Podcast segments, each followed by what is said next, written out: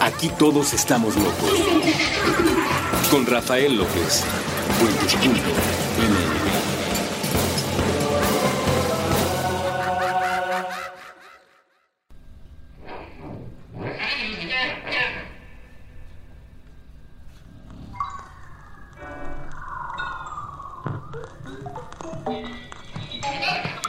todos y bienvenidos una vez más a este programa que se llama Supracortical. Yo soy Rafa López y estoy muy contento de estar platicando con ustedes. Ya ya han ido pasando los diferentes episodios, me han estado aguantando. Eso algo hablará bien o mal de ustedes, ya no sé, ustedes me lo dirán, pero estoy muy muy contento de seguir platicando con ustedes. A lo largo de estos episodios hemos empezado ya a recibir la retroalimentación de ustedes, amables escuchas, que se han comunicado con nosotros a través de Twitter, a través de Facebook, dejando algunos comentarios en la bitácora y la gran mayoría de los comentarios han sido muy positivos.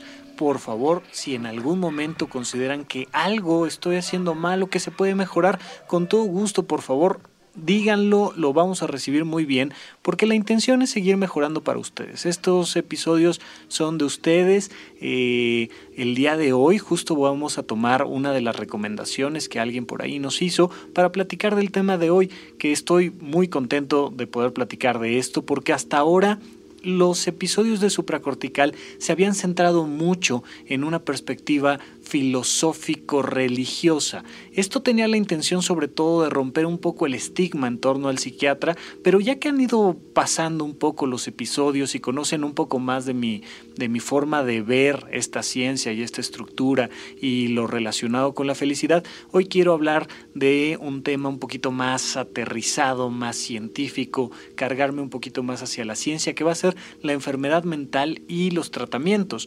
Eh, especialmente vamos a cerrar el día de hoy con unos tratamientos que vamos a saber si se usan, si no se usan, si sirven de algo o no, si algún día en realidad se usaron o es solo una, un, estigma hollywoodense y son los eh, electroshocks o la terapia electroconvulsiva. Ya lo platicaremos más adelante, pero vamos a empezar definiendo un poquito sobre la enfermedad. Eh, para poder hablar de la salud mental y poder hablar de la enfermedad mental y con ello para poder hablar de los tratamientos para corregir las enfermedades mentales, necesitamos poder comprender qué demonios es una enfermedad. Hay muchas perspectivas, por supuesto, desde los griegos y previo a ellos y hasta nuestros días se han ido ajustando y definiendo temas en torno a la enfermedad. Yo creo en especial que el científico Koch fue aquel que tuvo la mayor mm, lucidez para determinar un poquito sobre la enfermedad. Planteaba diferentes posturas que ya les pondremos en la bitácora, pero especialmente quiero que se entienda una cosa. Él nos explica que toda enfermedad tiene un agente causal si tú piensas, por ejemplo, en la salmonella o piensas en la influenza o piensas en alguna enfermedad específica, te vas a dar cuenta de que la enfermedad tiene un agente causal, hay un alguien que lo está provocando.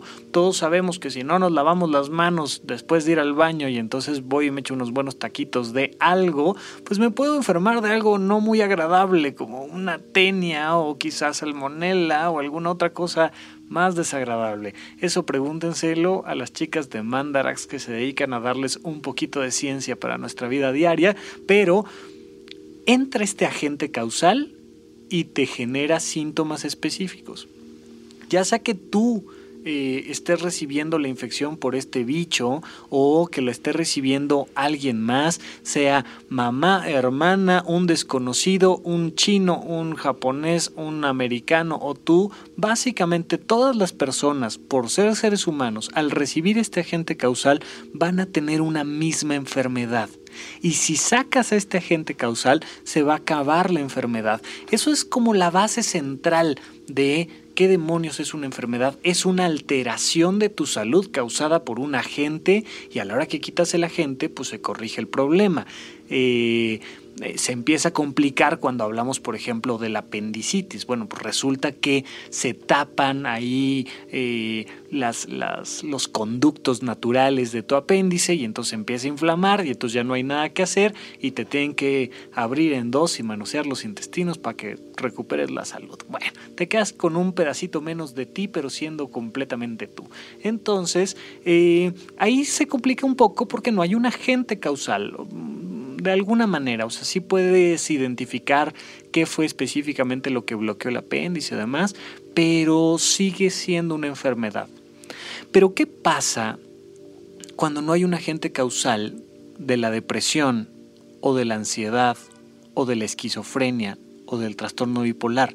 Es decir, no hay una desconexión neuronal, por ejemplo. ¿no? no puedes decir tú que tal neurona se desconectó de tal otra y que por eso la persona se deprimió.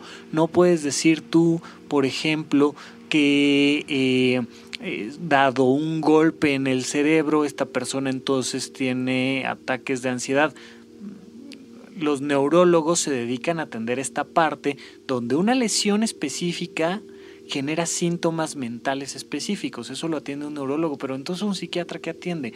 Un psiquiatra atiende estas otras cosas que normalmente no tienen un agente causal. Y por eso la enfermedad mental no se llama enfermedad. Todos los diagnósticos que hace un psiquiatra se llaman trastornos mentales. Es un trastorno dado que no hay un agente causal. Es un trastorno dado que no todas las personas tienen la misma depresión. Tú puedes platicar con 100 personas deprimidas y unas resulta que este, estaban tan deprimidas que ya no salían de la cama, otras estaban tan deprimidas que comían muchísimo, otras estaban tan deprimidas que dejaron de atender a sus hijos, otras estaban tan deprimidas que trabajaron más. Es decir, no hay síntomas tan, tan específicos y se engloban así muy en general, por ejemplo, hablando de la depresión, en nueve características fundamentales. Y el libro de eh, los trastornos mentales, el, DSM en, en, su última edición, que es la 5, te habla de que para determinar que una persona tiene depresión, entonces vas a tomar nada más dos criterios centrales, que la persona tenga o tristeza, fíjate, o anedonia. ¿Qué es la anedonia? La anedonia es la pérdida del placer por actividades que antes te generaban placer. Entonces, oye, pues antes me gustaba salir con mis amigos, pues ya no me gusta. Antes me gustaba ir al cine, pues ya no se me antoja. Antes me gustaba ir a ver a mi novio, ya ni novio tengo. Entonces, pues ya no hay un placer en mi vida y eso se llama anedonia. Puedo no estar triste y solo tener anedonia. Puedo no tener anedonia y solo estar triste o puedo tener las dos cosas. Por eso, estos síntomas cardinales de la depresión son tan variables que no le podemos llamar a la depresión enfermedad, no hay un algo y por tanto tú no puedes llegar al psiquiatra y que te mande una especie de antibiótico que mate al bicho que te está generando depresión o que te abra la cabeza en dos, te reconecte las neuronas y listo, se cure la depresión. No, la depresión puede tener orígenes bioquímicos, puede tener orígenes hormonales, puede tener orígenes personalísimos. De repente, a la hora que tú no estás a gusto con vocación y no estás haciendo lo que tú realmente quieres hacer, entonces te viene una depresión tremenda. O a lo mejor estás deprimido nada más por un cansancio extremo. Por ejemplo, hay muchas personas que se dedican a atender a un enfermo. Eh, una hija que atiende a su papá y su papá tiene ya 80 años de edad y tiene problemas de salud graves y todos los días le está atendiendo y lo quiere mucho y lo atiende con mucho amor, con mucho cariño, con mucho cuidado y se deprime y de repente empiezan a sentir esta emoción eh, negativa acompañada a la culpa, donde digo, es que ¿por qué estoy ya tan harta de esta persona si tanto la quiero? Es mi papá, lo estoy cuidando, precisamente eh, a lo mejor me cambié de país o estado para, para estar con él en sus últimos días y resulta que me está generando emociones negativas porque estás cansada porque estás cansado y entonces te deprimes por cansancio. Puedes estar trabajando en tu vocación y estar trabajando todos los días a marchas forzadas, disfrutando cada uno de los minutos que estás en el trabajo, pero por cansancio te deprimes. Y no te vas a deprimir tú igual que el que está al lado. Y entonces este, esta gran combinación de síntomas que no nos permite definir específicamente qué demonios es la depresión, la convierte en un trastorno. De ahí el resto de los criterios son nueve, insisto, los, los otros que no son ni tristeza ni anedonia son variables puedo perder el apetito o puedo incrementar mi apetito, puedo tener más sueño o puedo dejar de dormir, puedo eh, tener ideas de culpa o no, puedo tener ideas suicidas o no. No es como cuando te da gripa, o sea, cualquiera puede diagnosticar una gripa. Resulta que tienes mocos y entonces toses y entonces pues, tienes gripa, hombre, o sea, no, no, se necesita ir a la escuela de medicina cinco años para, para determinar que alguien tiene gripa, pero pero sí es difícil determinar quién tiene depresión o no. Alguna vez estaba yo platicando con una persona que estaba muy preocupada porque decía es que seguro tengo depresión, porque yo escuché que si duermes mucho tienes depresión y fíjate que estoy durmiendo mucho, ¿ok? ¿Y por qué estás durmiendo mucho?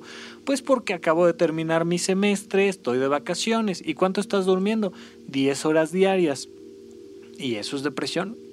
Pues, pues yo creo que sí, porque dicen que pues, si duermes y no te paras de la cama y, y, a lo mejor no te bañaste en dos días, pues entonces tienes depresión. No, tienes vacaciones, felicidades, disfrútalo, qué bueno, pero no tienes depresión. Sí se necesita un poco la expertise de un psiquiatra que tiene, eh, digamos, la el, ojo clínico, le vamos a llamar a esto, la capacidad de captar si una persona tiene o no una enfermedad mental, porque resulta que reprobaste una materia o terminó tu relación de pareja y estás muy triste y entonces estás llorando y te dan ganas de destapar tres litros de helado y, poner este, una película de Walt Disney, yo qué sé. Y entonces tienes depresión o no tienes depresión. Eso lo determina un psiquiatra. ¿Pero por qué? Porque tiene la experiencia para identificar unos síntomas u otros. Y también tiene la experiencia para darte el mejor tratamiento, dado que no es una enfermedad sino un trastorno. La depresión, la ansiedad, la esquizofrenia, el trastorno bipolar, eh, incluso la demencia entonces no tiene un, tratamiento específico. Los antibióticos son tratamientos específicos. Sabemos que hay diferentes tipos de antibióticos y diferentes generaciones de antibióticos y sabemos que el bicho tal se muere mejor con tal medicamento o con tal grupo de medicamentos. Y entonces podemos dar un tratamiento muy dirigido. Oye, pues si tienes apendicitis, sé exactamente dónde cortar y qué sacar y qué eh, pegar para que, para que vuelvas a la normalidad. En la psiquiatría no. Y no obstante, no deja de ser una ciencia tal cual como la medicina. Y es una de las grandes críticas. Se queda un poquito ahí a la mitad entre la neurología y la psicología y la filosofía y el coaching y el todo. Y en medio de todo eso está la psiquiatría tratando de defender su postura científica. Hoy vamos a platicar de algunos tratamientos y problemas al respecto. Para esto quiero diferenciar precisamente ¿Cuál, es la, la, distancia que hay entre un neurólogo, un psiquiatra y un psicólogo? Un neurólogo se dedica específicamente a las interconexiones prácticamente eléctricas, también bioquímicas, pero sobre todo eléctricas de tu cerebro y de todo el sistema del cableado que sale del cerebro hacia tu cuerpo. Para el neurólogo lo que es importante es saber si la electricidad pasa o no. Para fines prácticos es una especie de electricista, neurólogos del mundo, por favor, es la verdad. Aquí todos estamos locos y yo estoy loco, pero ¿de qué somos electricistas? Somos electricistas en una rama de la medicina. Por otro lado, está el psiquiatra, que se dedica a corregir las enfermedades mentales. En el Instituto Nacional de Psiquiatría, que es de donde yo soy egresado, el internista del lugar, cuando discutía casos con nosotros, precisamente me decía eh, el doctor Aguilar, quien si algún día me escucha, le mando un gran saludo, él realmente fue el, creador del término supracortical, al menos el que yo recuerdo, eh, porque él decía, bueno, es que esto ya no es hormonal, ya no es neurológico, ya no es eléctrico, ya no es bioquímico, es como de más allá de la cabeza, es como supracortical, ya no tiene una, un punto al cual echarle la culpa, porque em, les platicaremos ahí en la bitácora, ojalá ustedes se acuerden ahorita del nombre, yo no lo voy a decir para, para fomentar un poco el deseo de voltear a ver nuestra bitácora, pero un hombre que eh, poniendo algunas, algunas vigas, digamos, de, de, un riel, de repente le explota una mina y una de esas vigas atraviesa, digamos, desde su garganta y sale por uno de sus ojos, lesionando una parte importante de su corteza frontal. Y entonces cambia la personalidad eh, de este individuo y empieza a comportarse diferente. Y ahí nos dimos cuenta, eh, como científicos me refiero, que algunas áreas del cerebro se dedican específicamente al manejo de ciertos comportamientos y ciertas circunstancias específicas de nuestra vida diaria. Los neurólogos se dedican a eso, cuando la neurona está lastimada y eso genera depresión o eso genera ansiedad o eso genera que tengas alucinaciones y veas elefantes rosas, porque hay una alteración en la neurona, mientras que el psiquiatra no si hay una lesión específica en el hipocampo o hay una lesión específica en tus ganglios basales, entonces no es un asunto del psiquiatra, es un asunto del neurólogo. Pero si tu depresión es porque tienes un problema en la tiroides y entonces eres hipotiroideo y por eso estás deprimido, pues entonces no es un asunto del psiquiatra, es un asunto del endocrinólogo. Oye, pero si resulta que tienes un problema vocacional, pues entonces es más un asunto del psicólogo que del psiquiatra. Entonces, ¿a qué demonios se dedica el psiquiatra? Esa sería como la gran pregunta. ¿Para, ¿Para qué me pasé yo cuatro años de mi vida en un psiquiátrico si todo es como asunto de alguien más? Pues porque resulta que hay todo un campo de las alteraciones mentales que son asunto de alguien más. Muchas veces nos llegan los pacientes porque ya fue al neurólogo y está bien, ya fue al endocrinólogo y está bien, ya fue este al psicólogo y el psicólogo dice que no tiene nada más que hacer y entonces terminan mandándolos al psiquiatra. Y entonces por eso se ha generado mucho este estigma de decir, no, ya me mandaron al psiquiatra, no, entonces ahora sí ya estoy grave. No, no estás grave, nada más nadie más sabe que tienes y nosotros te vamos a ayudar a resolverlo. Pero para fines prácticos, si hiciéramos una, una comparación entre una computadora y tu cerebro, un neurólogo es aquel que atiende tu computadora cuando algo salió mal en el hardware. Cuando se cayó la computadora, este, no está pasando la electricidad por el cable de corriente, entonces hubo un, un problema en la parte física de la estructura de la computadora. Un psicólogo o un terapeuta es aquel que te enseña a usar tu computadora cuando tu computadora está bien. Te compras tu nueva computadora y vas a un curso de manejo de Excel o de manejo de Photoshop o de manejo de este, un programa de audio o de video. Eso es básicamente una especie de terapeuta psicólogo. Es alguien que no trabaja en general con una máquina descompuesta, sino con una máquina que tiene todas sus funciones adecuadas, pero que tú no sabes sacarle el mejor provecho. Para eso vas con un terapeuta o un psicólogo. Y el psiquiatra es el especialista en el software el psiquiatra es el que te atiende cuando todo el tiempo la máquina te está mandando una ventanita de error, cuando de repente este, la pantalla se pone negra y no tendría por qué, cuando está haciendo actualizaciones infinitas que no terminan y no terminan y no te deja trabajar, ahí en el software es donde trabaja el psiquiatra. Y el psiquiatra te puede eh, ayudar tomando un poco de los tratamientos del neurólogo o de sus propios tratamientos que serían softwares nuevos de alguna manera o este enseñándote a manejar mejor la máquina para que esto no suceda. es un poco tierra de nadie y al mismo tiempo un poco tierra de todos. Ahí es donde está el cúmulo de los trastornos mentales, en el software, en la parte supracortical de nuestra vida diaria. Y por eso yo estoy platicando con ustedes y voy a platicar más de esto y sobre todo de los tratamientos cuando regresemos de esta primera pausa para platicar uno a uno aquí en supracortical. Regresamos con ustedes en un par de minutos.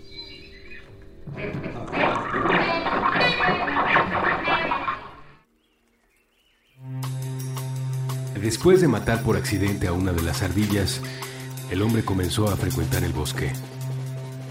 Viajaba en bicicleta y esquivar a la criatura fue imposible para sus reflejos vencidos por la rutina. La espiral que le hacía repetir las mismas actividades cinco veces por semana, cuatro semanas al mes, doce meses al año.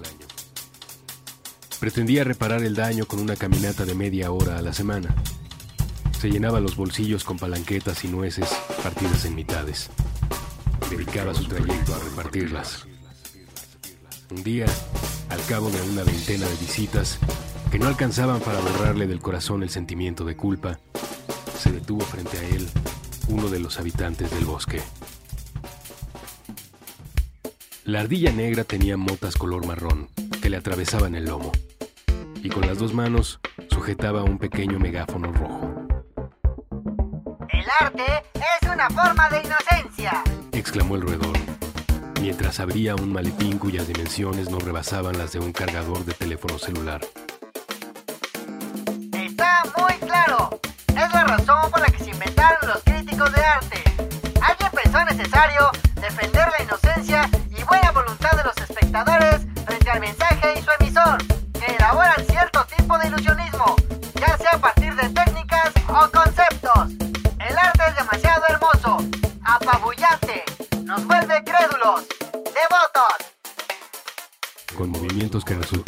a ojos del hombre, pero eran parsimoniosos dentro del cerebro de la ardilla, ella empezó a ponerse el uniforme de una banda de marcha. Las dimensiones de su barriga impedían cerrar a los botones dorados, de manera que la casaca de satín rojo dejaba ver el pelambre de su rostro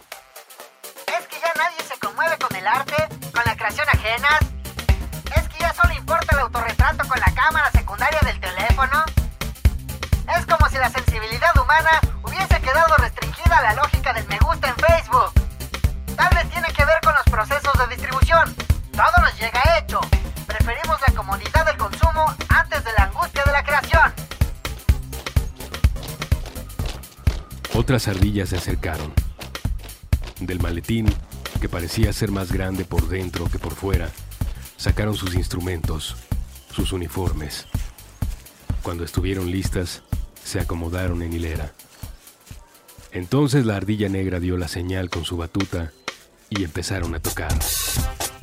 Caminaron todas en la misma dirección y el hombre no pudo controlar el impulso de seguirlas. ¿Sabes que ahora mismo hay alguien matándose en su laboratorio de creación para conseguir una obra de la cual vas a burlarte? Cuida la obra de los otros, pues se trata de flores de un jardín cuyas sequías desconoces. No nos traigas palanquetas, preferimos los cacahuates con cáscara. Protege tu inocencia, pero nunca dejes de ser amable con todos. El hombre no sabía por qué esas palabras le eran reveladas. Estaba casi seguro de que el mensaje no era para él. Parecía dirigido a alguien que, en secreto, escuchara detrás de los árboles, más allá del bosque. Él nunca había pensado mucho en el arte. Tal vez en el metro, cuando pasaba frente a una exposición o subía algún mochilero con discos de música clásica. Como fuera, le resultaba imposible estar en desacuerdo. Tampoco podía dejar de seguir los pasos de la hilera de ardillas, transformada en banda de marcha. Sin que las indicaciones fueran necesarias, sabía a dónde se dirigía. Al pasaje secreto. Al sitio de su último descanso. Sí, era el instante de su muerte. Y la banda de ardillas era su cortejo fúnebre. El hombre no sintió miedo. Todos los encuentros imposibles. Todos los encuentros imposibles. Todos los encuentros imposibles. Puentes.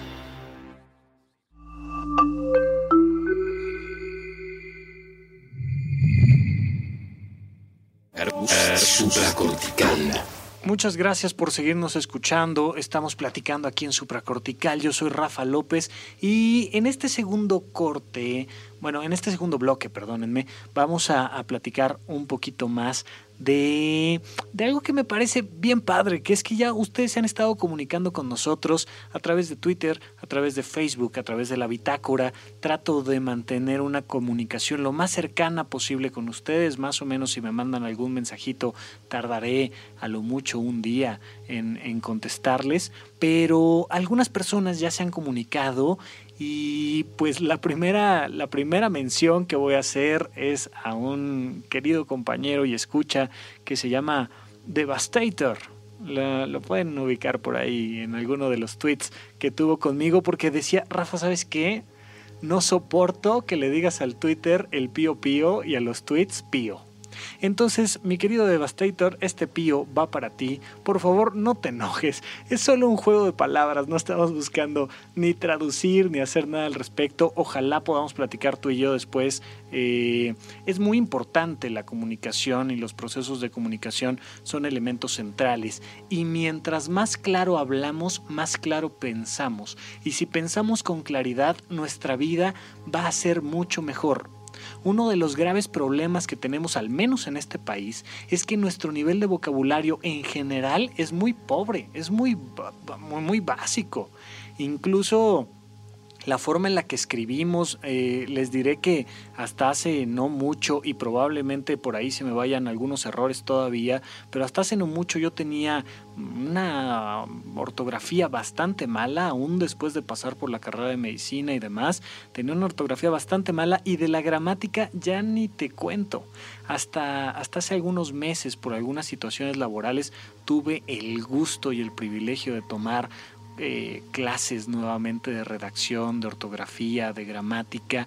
Y, para mí fue un descubrimiento tremendo. A la hora que escribes mejor, a la hora que te escribes mejor, si tú, si tú pudieras poner en papel eh, tus miedos, tus, tus, uh, tus traumas y muchas otras cosas, es hacer el ejercicio de llevar un diario, podrías resolver cosas que tienes que ir y pagarle a un terapeuta por resolver. Escríbete y edítate. Te vas a dar cuenta que muchos de los traumas y conflictos y tristezas que tienes es porque estás pensando de manera inadecuada. A la hora que lo terminas de escribir dices, claro, Aquí el, el, problema no está en el otro. A la hora que escribo, que no, no puede ser que haya llovido el día de mi cumpleaños y que eso arruinó mi vida. Y lo lees y dices, ah, ok, o sea, la lluvia fue la causante de tu tristeza. Y te, se empieza uno a dar cuenta de, de que pensamos tonterías que nos hacen sufrir escribir bien es muy importante. Y por supuesto, usar los términos originales, eh, dependiendo de si estás usando un término del francés o si estás usando un término de, de, del inglés o estás usando un término del castellano, usarlos adecuadamente abre tus horizontes. Aprender un nuevo idioma no es nada más traducir el que tú tienes, es ver el mundo de una manera diferente. Hay palabras en alemán o en inglés o en portugués o en francés o en castellano que no tienen traducción porque son una manera de ver el mundo. Entonces saber hablar bien y saber tomar las herramientas de otros países es algo muy bueno bueno para mejorar nuestra calidad de vida. Así es que desde esta perspectiva, Devastator tiene toda la razón. Eh, no es correcto llamarle pío pío a el Twitter, pero pues de repente lo vamos a hacer nomás para ver quién se enoja. ¿Estamos de acuerdo? Eh, es solo un juego, estamos aquí echando cotorreo. La intención es que eh, ojalá nunca nadie, no, no me ha pasado hasta ahorita, pero nadie me diga, oiga doctor, es que quiero hacerle una pregunta. De, no, no, no, no, no, no, yo no me llamo doctor, de hecho no me llamo ni siquiera como dice mi acta de nacimiento, yo me llamo Rafa Rufus. Y la intención es que echemos cotorreo y juguemos porque ah, de eso está hecha la felicidad. Dos elementos centrales para tener una gran calidad de vida es el amor y el humor el amor como este deseo creativo hacia afuera, hacia los demás, hacia ti mismo, y el humor como esta capacidad de reírnos de nosotros mismos, de reírnos un poco de los demás, de preferencia tratando de no ser agresivos al respecto. Espero no haberlo yo sido con estos comentarios, pero son elementos centrales. No podemos vivir una vida feliz y seria, seca, fría. No, porque la felicidad depende de tus emociones y cuando tus emociones son principalmente positivas, eres alegre. Aunque sea por dentro, ten la cara que quieras por fuera, pero aunque sea ríete por dentro, ríete contigo eh, y sobre todo, sobre todo, ríete de ti mismo. Entonces, bueno, ese es uno de los comentarios. Por otro lado, eh, voy a hacer aquí referencia a algunos otros de los escuchas que amablemente nos, nos están siguiendo. Una de ellas es María que me pregunta, oye Rafa, a ver, explícame. De repente hablas de la locura como algo bueno y de repente hablas de la locura como algo malo y entonces el estrés es locura, pero el arte es locura y el arte es positivo, entonces el estrés es positivo. A ver, ¿qué onda? Me dio mucho gusto leer este mensaje porque porque me, da esta sensación de que puso mucha atención, porque efectivamente yo estoy cayendo en una contradicción al llamarle locura a todo, pero precisamente de ahí la estructura de decir que todos estamos locos. Entonces voy a hablar de dos locuras, la locura de afuera y la locura de adentro. Yo recuerdo alguna entrevista que le hacían a eh, las personas que hicieron la película de El cadáver de la novia y decían uno de los elementos centrales es la música en esta película. Siempre que estamos en el mundo real, en el mundo de los vivos, la música es seria, seca, solemne. Cuando estamos en el mundo de los muertos, la música siempre es alegre, divertida eh, y, y hacen ese contraste musical entre el mundo de los vivos y el mundo de los muertos. Un poco lo mismo que de alguna manera hace referencia eh, la película de Intensamente, que algún día tendremos que dedicarle todo un programa a esa película, pero he planteado que hay esta vida por dentro y esta vida por fuera. La vida por dentro está formada de tus pensamientos y tus emociones y la vida por fuera está formada a base de tus acciones. La locura de afuera es la locura cultural, la locura de la sociedad, esta idea de tengo que crecer de tal manera y tengo que estudiar tal carrera y tengo que casarme a tal edad y tengo que tener hijos y de preferencia uno niño y una niña y tengo que este, llevarlos a la universidad y que crezcan y que se casen y, y esta locura de, de, de soy totalmente palacio y entonces voy de compras y salgo con miles y millones de bolsas y entonces las tarjetas de crédito y los carros y toda esa locura es la locura de afuera y es la locura de la que queremos salir, como con la locura de adentro. Es el artista el que nos vincula a esta locura de adentro y tú que me escuchas eres un artista porque tú puedes vincular esta locura con la otra. La locura de adentro es la locura de pensar diferente, es la locura de pensar no necesariamente en contra de la sociedad, sino pensar a favor de ti, dentro de la sociedad, pero a favor de ti. Y esto me vincula directamente con eh, otro, otro, otro de nuestros queridos escuchas, Daniel, que, que me pregunta, oye Rafa, ¿cómo sé si esto que me está haciendo feliz es en realidad un condicionamiento cultural o si es verdaderamente un, un deseo de mi ser de desarrollarse? Y lo que le contestaba en 140 caracteres, de hecho creo que me aventé el doble, 280, este, para contestarle, pero no es fácil de todas maneras ponerlo en unos renglones, es, mira, no importa, tú pregúntate si eres feliz o no, tus emociones son una brújula que marca el camino, que marca la pauta. Si lo que sea que estás haciendo ahorita Si estás en este momento en Liverpool, Palacio de Hierro, cualquier plaza comercial, comprándote una corbata de 5 mil pesos, eso te está haciendo feliz. Disfrútalo. No es un problema. Si tus emociones son positivas, significa que aquello que estás haciendo lo estás haciendo bien. No significa que tengas que dejar de comprar en plazas comerciales. No significa que todos tengan que renunciar a sus trabajos. Luego van a venir a pedirme trabajo a mí. ¿Yo qué hago?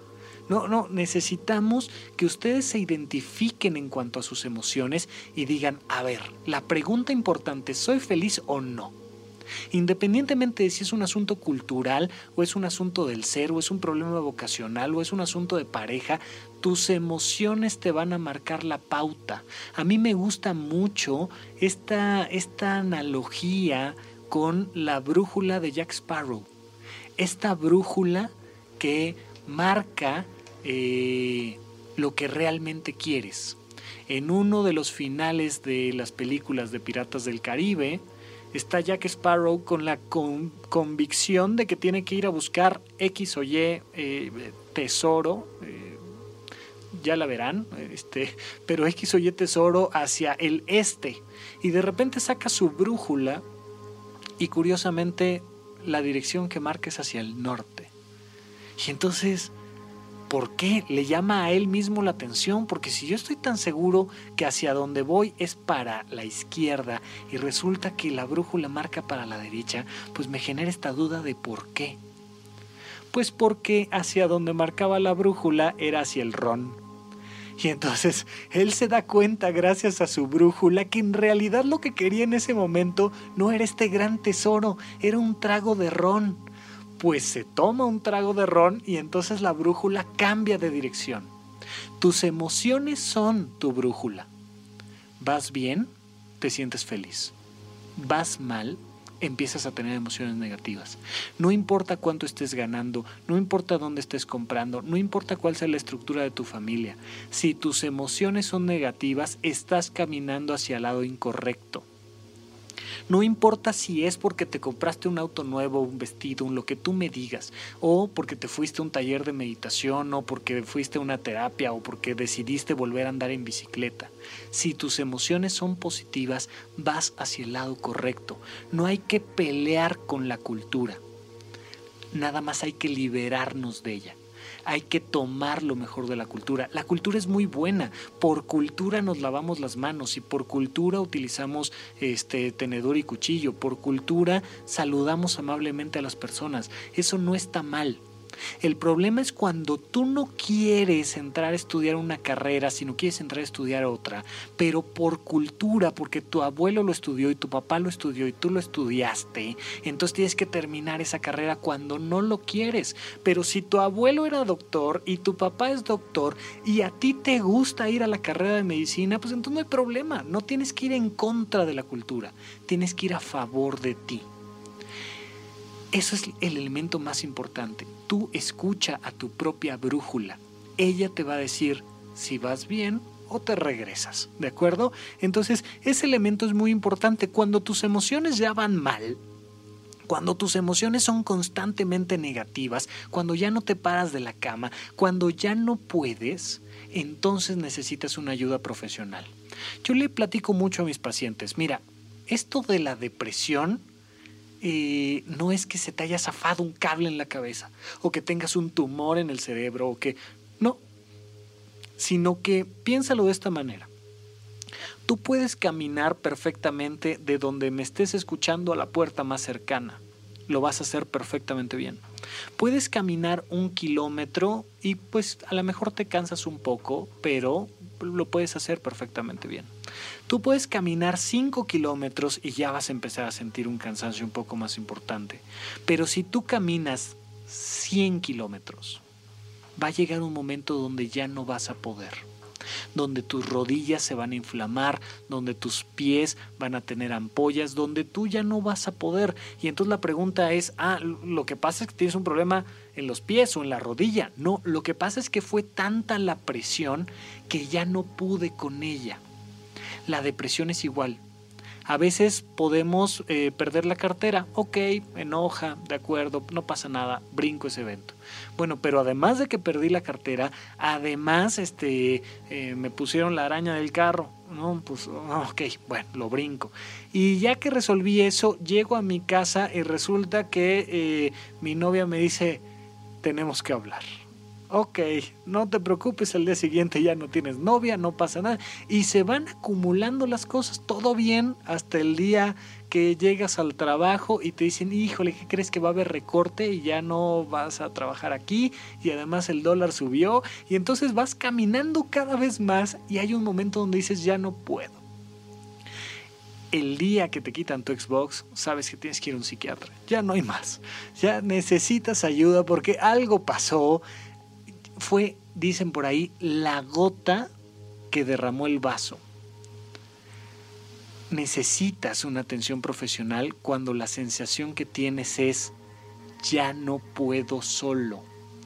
Ya, eh, aunque las cosas empiecen quizá a mejorar, estoy muy deprimido, ya no puedo solo, necesito de la valoración de un profesional y probablemente el profesional, dependiendo de cada caso específico, te va a recomendar un tratamiento, quizá un tratamiento antidepresivo.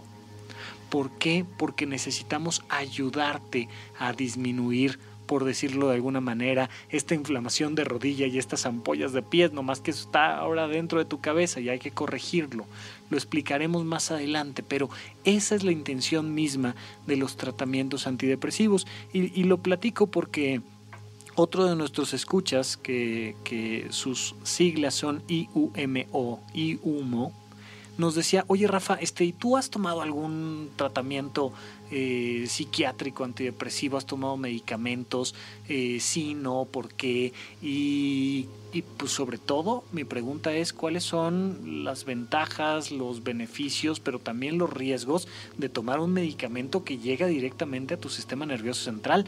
Por supuesto que hay un tema, si, te, estás tomando medicamentos que están llegando directamente a tu cerebro, pues hay que saber exactamente cuáles son los riesgos, los beneficios, las ventajas, eh, de qué me tengo que cuidar para mantener mi salud. Finalmente no quiero que me salga más caro el caldo que las albóndigas. Entonces, ah, hoy vamos a platicar en el siguiente bloque de los tratamientos antidepresivos, de los electrochoques, de, de todo el sistema de prevención de la depresión especialmente, pero en general de los trastornos mentales. Y, y, todo esto porque ustedes han tenido la confianza de preguntarme. De ninguna manera quiero decir yo aquí que lo sé todo y que cada pregunta que me hagan eh, la, voy a poder contestar. Eh, si, si quieren platicar del gran maestro que tiene todas las respuestas con excepción de la combinación de la caja fuerte, entonces necesitan ir al chiste del sofá.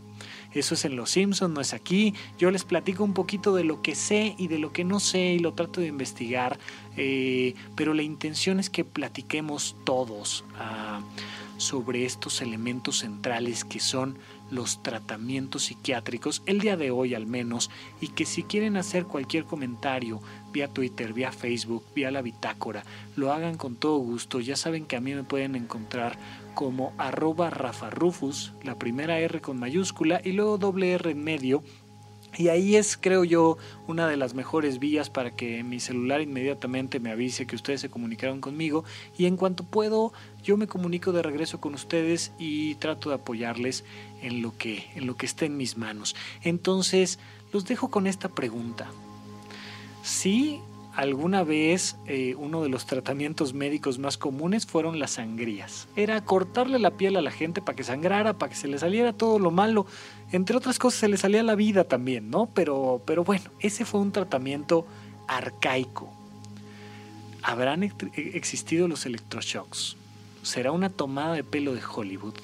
¿O realmente son un tratamiento que sirva de algo y en una de esas que se use hasta la fecha y a lo mejor hasta se me antoja hacérmelo este por voluntad propia oiga vengo este aquí a los toques oiga pero esto no es cantina no no no es que escuché yo supracortical y dijeron que era muy bueno este este asunto de los electroshocks. Entonces será o no será Vamos a nuestro segundo y último corte para regresar a nuestros a nuestro tercer bloque y platicar con ustedes de los tratamientos mentales aquí en supracortical.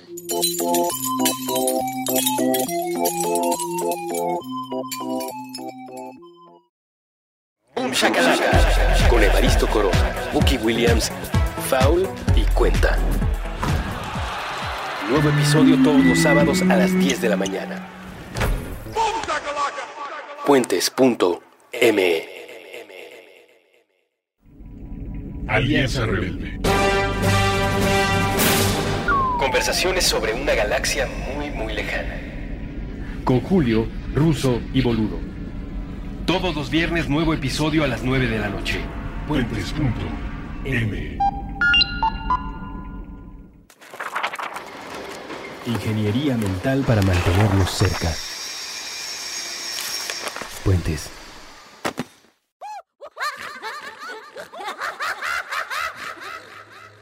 Estamos de regreso con ustedes en Supracortical. Vamos a cerrar este episodio que espero que, les guste y les divierta un poquito. Yo soy Rafa López y quiero platicarles un poquito de los eh, inhibidores de la monoaminoxidasa. Salud, sí. Eh, estos medicamentos fueron desarrollados, bueno, los antidepresivos en general y los, los, inhibidores de la monoaminoxidasa fueron de los primeros antidepresivos, pero en general los antidepresivos se crearon buscando un tratamiento para la tuberculosis. Si se acuerdan de el abuelo Simpson cuando hace su remedio para, para la ineficiencia romántica, eh, él platica que su abuelo andaba buscando un sustituto barato para el agua bendita.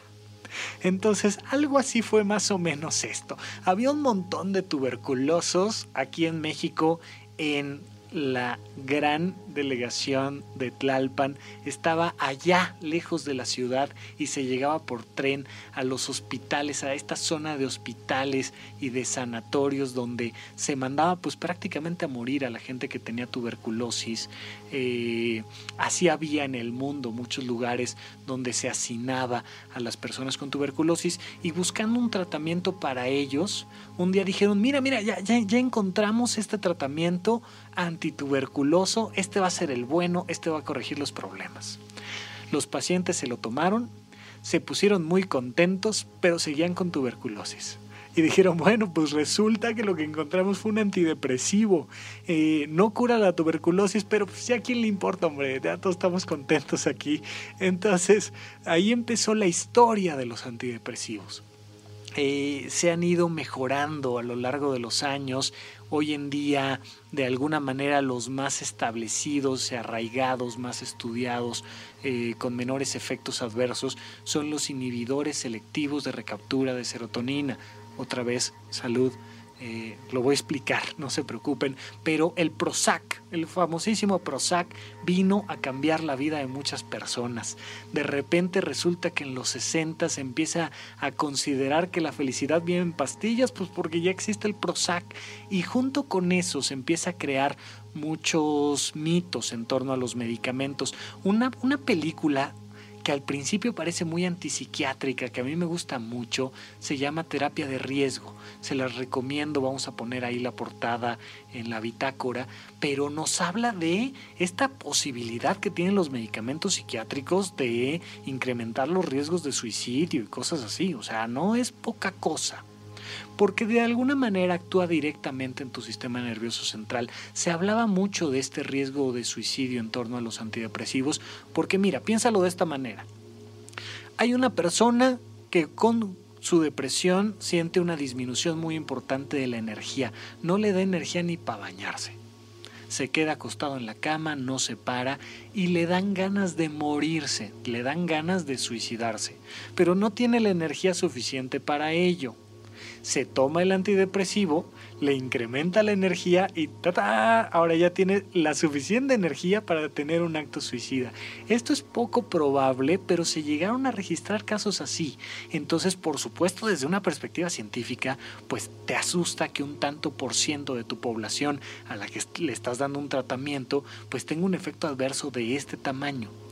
Lo que te podría decir es, si tú tienes un seguimiento adecuado con tu psiquiatra, la probabilidad de que un tratamiento psiquiátrico te haga daño es muy poca. Nos pasa mucho, sobre todo cuando tenemos a personas que tienen eh, adicciones al alcohol, a la cocaína, a situaciones de esta manera, que de repente le dices, mira, te vas a tomar estos medicamentos y dicen, no me vaya a hacer daño. Oye, brother, no, no, tengas miedo, hombre, no, no pasa nada. Eh, les da miedo hacerse adictos, ¿no? Al Prozac y cosas así. Bueno, quiero distinguir rápidamente nada más tres grupos de medicamentos. Por supuesto que hay más, algún día a lo mejor profundizaremos si a ustedes les interesa el tema, pero están los antidepresivos, los ansiolíticos y los antipsicóticos. Un antidepresivo como el Prozac, cuya sustancia activa se llama fluoxetina, es un inhibidor selectivo de recaptura de serotonina. No es adictivo, es de venta libre, se tiene que controlar con un psiquiatra porque pues, así como no está bien que te andes tomando analgésicos que son de venta libre y que en general son inocuos, oye, pues si te está doliendo todos los días la rodilla, ve con el doctor, hombre, algo está pasando. Bueno, aquí es lo mismo, pero en general son tan seguros que los hacen de venta libre. Tú puedes llegar y comprar Prozac en la farmacia aunque tengas 15 años de edad y no traigas receta.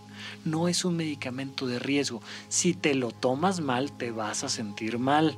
Te van a dar dolores de cabeza, náusea, temblor, una serie de condiciones que no son riesgosas. Los principales efectos adversos de los antidepresivos como el Prozac es que los primeros días en lo que tu cerebro se empieza a acostumbrar al medicamento te puede dar eh, temblor en las manos, náuseas, dolor de cabeza, visión borrosa, acidez estomacal. Es normal, te lo sigues tomando y se quitan esas molestias estos medicamentos no son como una droga. Tú no te tomas el Prozac y dices, wow, qué feliz me siento. No, tardan de hecho semanas en empezarse a notar los efectos. Y esto es algo que tu psiquiatra te tiene que avisar. Es muy importante que sepas que el Prozac tiene su máximo efecto hasta los seis meses poco a poco te vas a ir sintiendo mejor. No es que, ah, hoy me siento muy triste, hoy me tomo dos de Prozac, hoy me siento bien, hoy no me tomo nada. No funciona así. Hay que tomarlo diariamente y es un tratamiento con el que hay que comprometerse y tener un seguimiento médico profesional.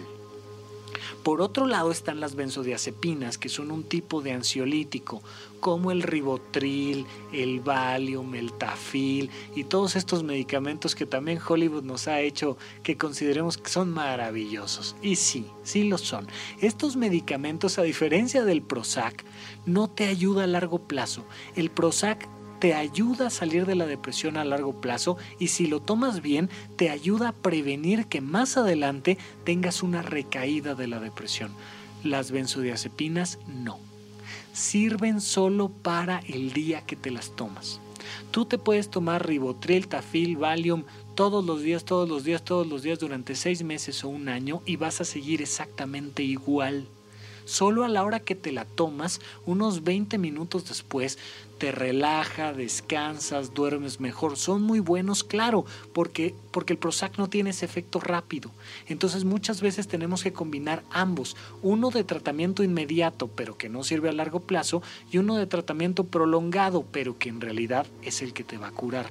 Estos medicamentos, como sí tienen este efecto directo en el cerebro, y se parecen mucho al alcohol. Es como echarse un tequila. Si quieres saber qué se siente con un avenzo, échate dos buenos tequilas y vas a saber exactamente lo que se siente. Se parece mucho. De hecho, se utiliza mucho, por ejemplo, cuando tienes una persona que lleva tomando alcohol 15 días sin parar y no ha comido nada y lo tienes que hospitalizar, no le puedes quitar este estímulo de su cerebro, pero tampoco le puedes estar dando tequila dentro del hospital. Entonces le das una benzodiazepina y lo mantienes mucho más tranquilo. O bien un antipsicótico, voy para allá. Pero estos medicamentos se parecen mucho al alcohol. Te ayuda a relajarte, te ayuda a desinhibirte, te ayuda a estar más tranquilo, pero mañana vas a estar igual. Por tanto, son potencialmente adictivos. Hay personas que se hacen adictas a las benzodiazepinas y entonces se toman 5 o 6 tabletas de tafil o de ribotril o de cualquier otra de estas sustancias y entonces tienen un problema porque ya no pueden vivir y llevar su vida normal por la adicción al medicamento. Sí, el medicamento es potencialmente adictivo, pero tú te estás metiendo en un riesgo si estás tomando estos medicamentos sin la supervisión de un médico. Si lo haces bajo la supervisión de un médico, no te va a pasar nada. Tú que me escuchas, estoy prácticamente seguro que alguna vez has tomado alcohol en una de esas alguna vez hasta te has puesto una buena borrachera y no por eso eres alcohólico. Si lo eres, busca ayuda, pero yo creo que no. En general, yo creo que la mayoría de los que me están escuchando, pues alguna vez han ido a una fiesta y tomado alcohol y no por eso son alcohólicos ni su vida se echó a perder.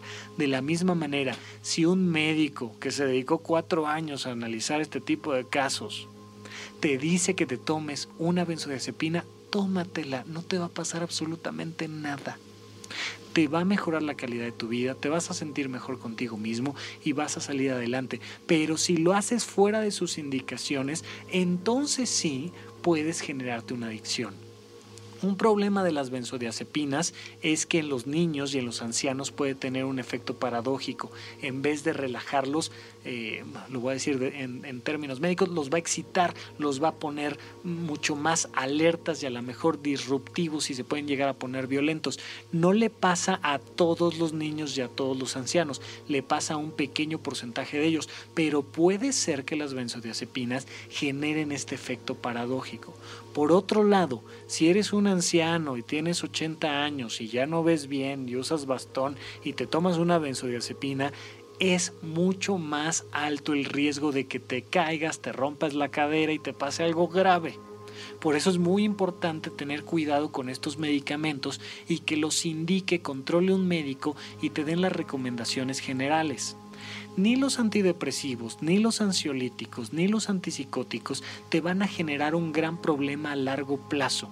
Tú lo puedes tomar durante un año, dos años, cinco años este tipo de medicamentos y no va a afectar tu riñón, tu corazón, tu hígado, tus pulmones, tu no, no, no, no. Sin embargo, todos los medicamentos se recomiendan usarse lo menos posible en las dosis más bajas necesarias. Si tu dosis más baja son tres tabletas de Prozac al día, pues ni modo, esa es tu dosis más baja con la que puedes funcionar un poco mejor pero en general son medicamentos seguros y en general hay que tratar de no andar combinando medicamentos.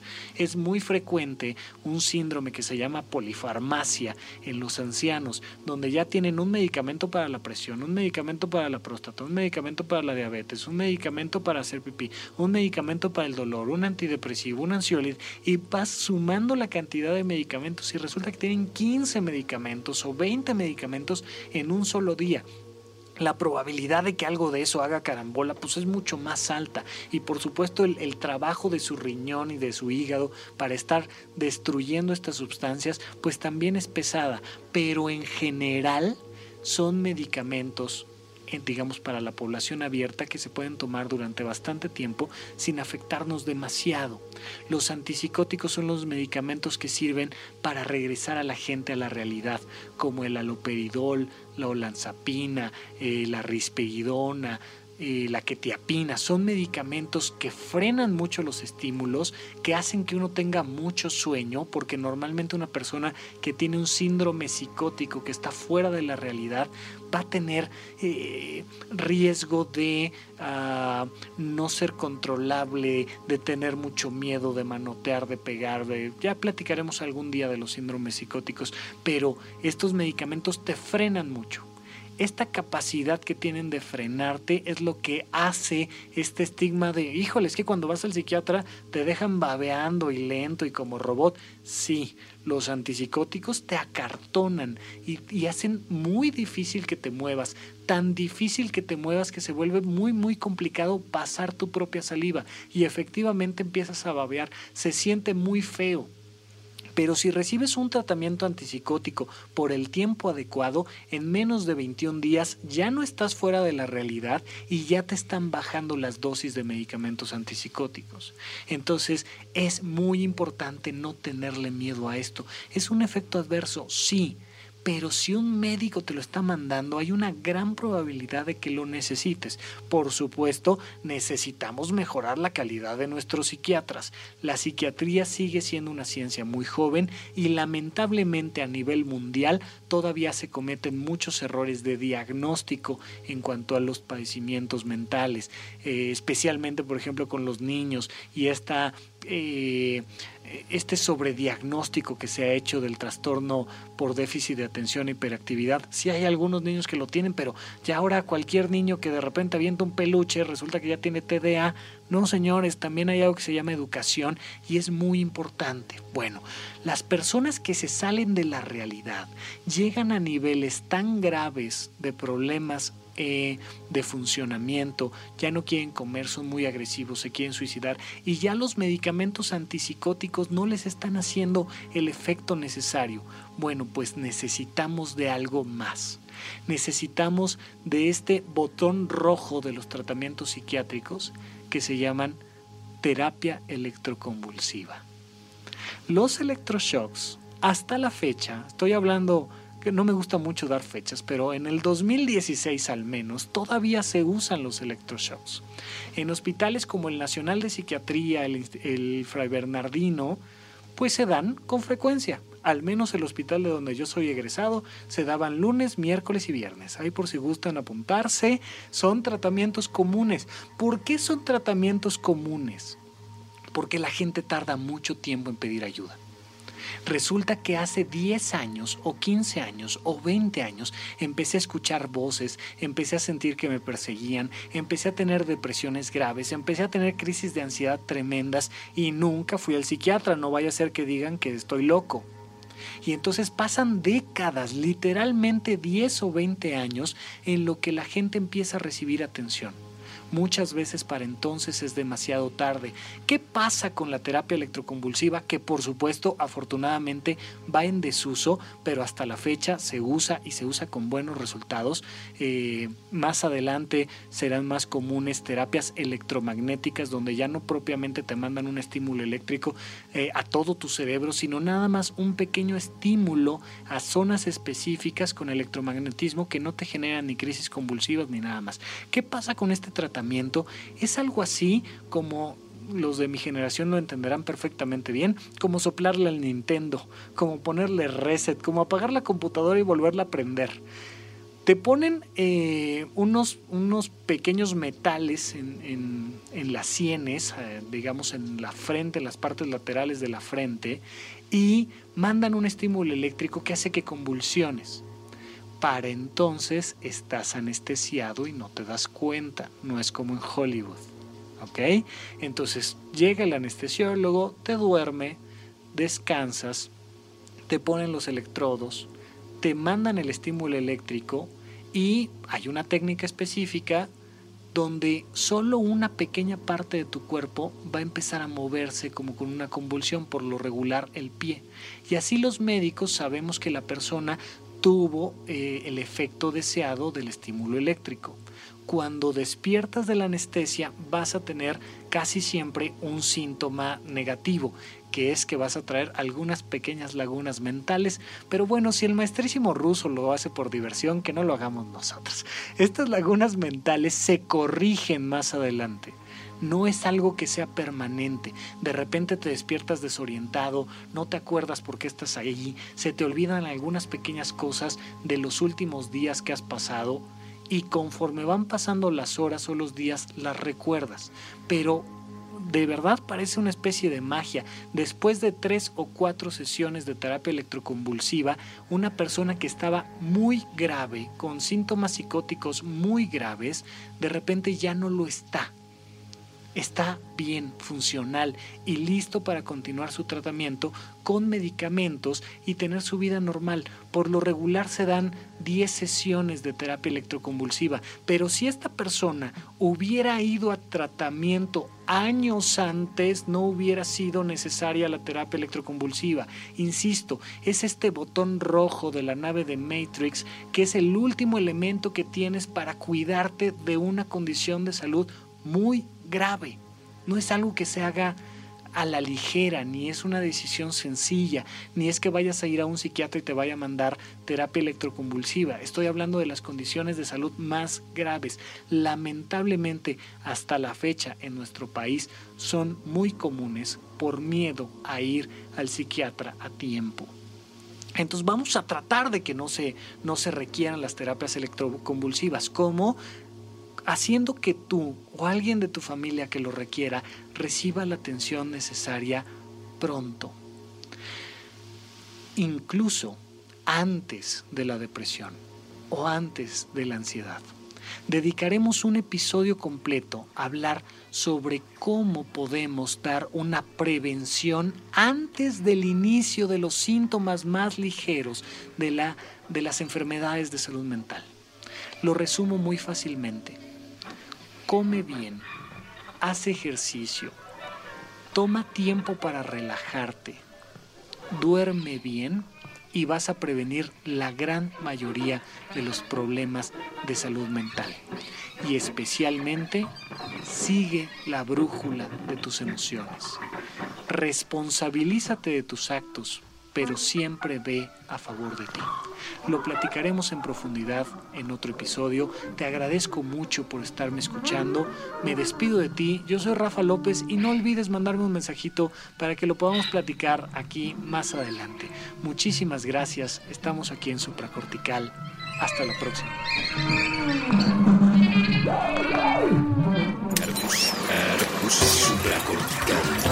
Aquí todos estamos locos. Con Rafael López.